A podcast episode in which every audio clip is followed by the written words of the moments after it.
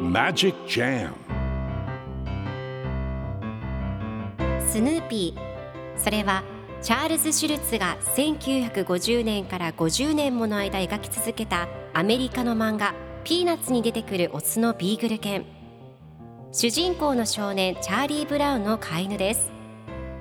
気が弱くて自分に自信が持てないチャーリー・ブラウンをはじめいろんな個性を持つ子どもたちが織りなす人間模様に人生の哲学を感じるのは私だけでしょうか？Peanuts Dictionary. Peanuts Dictionary.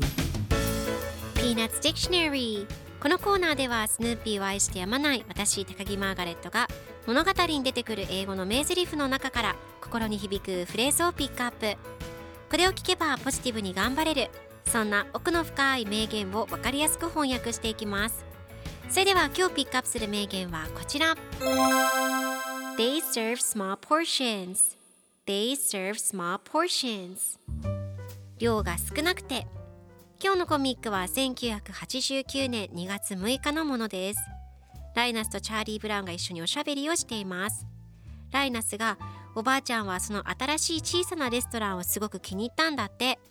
量が少なくてメニューの字が大きいんだってと言うとチャーリー・ブラウンがひっくり返ります。育ち盛りの2人にとってはおばあちゃんの気持ちを理解するのは難しいかもしれませんね。では今日のワンポイント英語はこちら。portions 量1人前という意味です。